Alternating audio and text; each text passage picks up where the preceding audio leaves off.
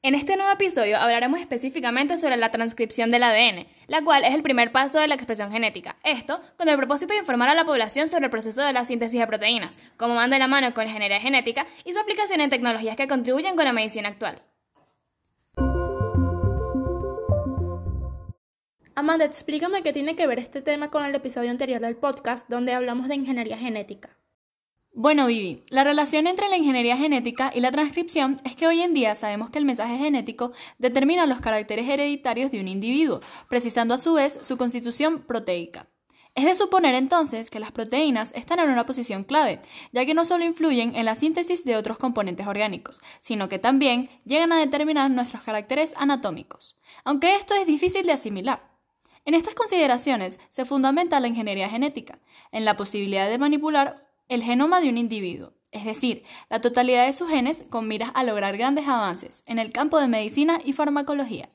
A estos fines, las acciones de ingeniería genética, como ya se mencionó, tienen su objeto de estudio enfocado en manipular, alterar y descifrar la secuencia de genes de los organismos, tratando de identificar la acción o expresión de algunos de ellos. Por lo general, no hay otras modificaciones en la maquinaria genética. El proceso de síntesis proteica se cumple tal cual y como lo conocemos, y se ha alterado el mensaje manipulado.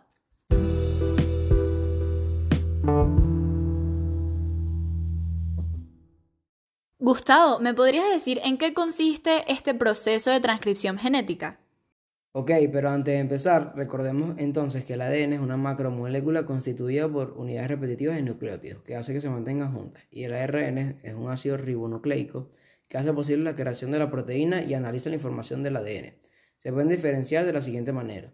ADN es de cadena doble y el ARN es de cadena simple. En el ADN es la desocirrimbosa y en el ARN de la ribosa.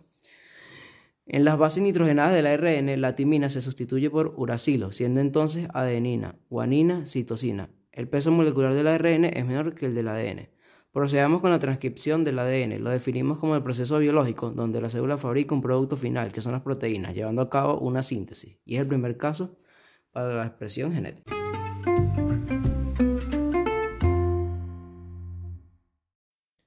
Ok, Luisa, ¿me podrías comentar cómo se lleva a cabo el proceso de transcripción genética? Claro, Alessandro. Su proceso de realización se puede resumir en tres partes. La primera es en cuando en el núcleo se separan las bandas de moléculas de ADN. La segunda es cuando se forma el ARN mensajero llamado ARNM, es decir, se sintetiza. Este ARNM tiene como modelo base el ADN y lo que hace es copiarse de las secuencias de bases. Es un proceso llamado transcripción. Dicho proceso es el dogma central de la biología molecular, que consta de la replicación del ADN con fin de poder multiplicar la celularidad. Este ADN base es antisentido y no codificante, ya que tiene la dirección 3'5'. Esta hebra se va a utilizar para poder sintetizar una nueva obra en formato ARN. Va a ser la obra transcripta que va a tener sentido y va a codificar, pero necesitan interactuar diferentes factores de transcripción. Ahora, para sintetizar el ARNM se necesitan una cadena de ADN molde que ya mencionamos, bases nitrogenadas que son adenina, guanina, citosina y uracilo, estos son ribonucleótidos, ya que son parte del ADN.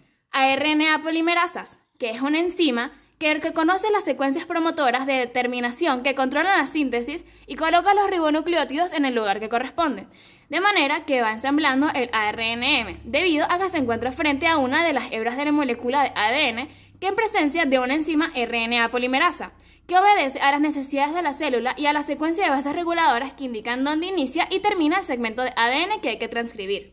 Entonces, dos bases cualquiera pueden decidir unirse y formar un par en la doble hélice. La respuesta es un no definitivo, debido a los tamaños y grupos funcionales de las bases. El apareamiento de las bases es sumamente específico. A solo puede unirse con T y G solo puede unirse con C.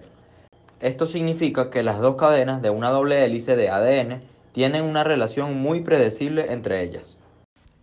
La síntesis de ARN dependiente de ADN es un proceso muy parecido al de la replicación, existiendo una serie de similitudes que establecen un estrecho modo de operación por parte de la célula a la hora de procesar el material genético. Así, puede observarse el hecho de que la reacción es igualmente de polimerización. Se necesita también un molde para realizarla. Y por último, la dirección de síntesis es fija al igual que en la replicación.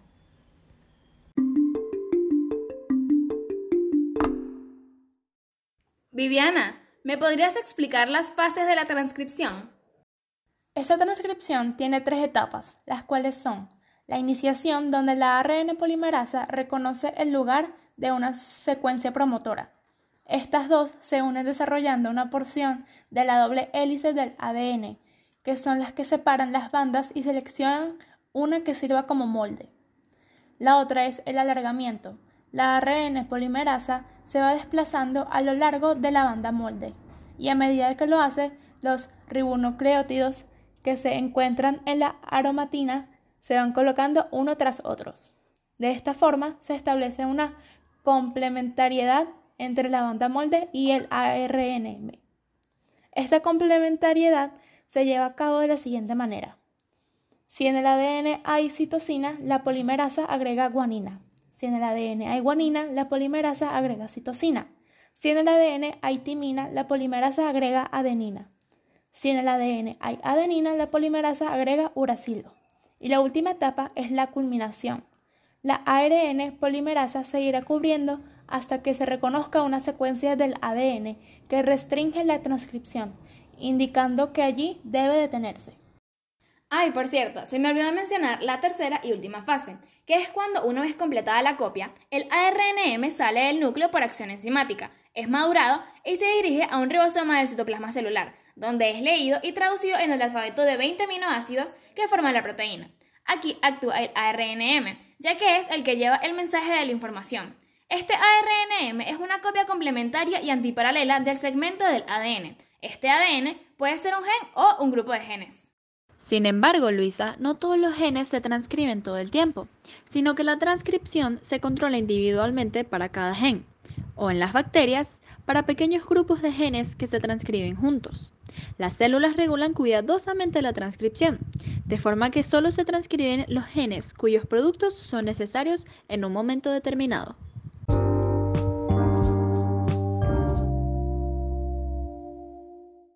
Alessandro, en la medicina moderna, ¿qué aplicaciones se le puede dar a la tecnología existente del ARN mensajero? Amanda, una de las formas de aplicación es a través de la fabricación de vacunas de ARNM, las cuales representan una alternativa prometedora a los enfoques de vacunas convencionales, debido a su alta potencia, capacidad de desarrollo rápido, potencial de fabricación de bajo costo y administración segura. Sin embargo, su aplicación ha estado restringida hasta hace poco por su inestabilidad. Las vacunas previenen muchos millones de enfermedades y salvan numerosas vidas cada año. Como resultado del uso generalizado de vacunas, el virus de la viruela se ha erradicado por completo y la incidencia de polio, sarampión y otras enfermedades infantiles se ha, reducido drásticamente en todo el mundo. Se han desarrollado portadores de ARN altamente eficientes y no tóxicos que en algunos casos permiten la expresión prolongada de antígenos in vivo. Algunas formulaciones de vacunas contienen nuevos adyuvantes, mientras que otras provocan respuestas potentes en ausencia de adyuvantes conocidos. El campo de la vacuna de ARNM se está desarrollando extremadamente rápido. Se ha acumulado una gran cantidad de datos preclínicos durante los últimos años y se han iniciado múltiples ensayos clínicos en humanos. Para concluir y resumir todo lo que se ha dicho en palabras menores, podemos decir que la transcripción es cuando el ADN pasa a ser ARN. El trabajo del ARN es transmitir el mensaje de la vida contenido en el ADN y convertirlo en todas las proteínas que nos permiten respirar, pensar, movernos y vivir. Esta molécula es tan fundamental que se piensa que con ella pudo comenzar la vida hace más de 3 millones de años atrás. Ahora es una de las favoritas para empezar a sacar a toda la población del planeta de la peor pandemia del siglo XXI.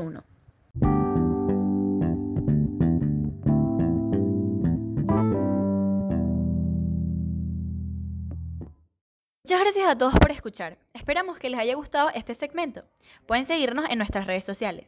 Instagram, arroba vivi.villarroels.s, arroba lufergra, arroba amanda piso fi arroba alessandro y arroba gam05.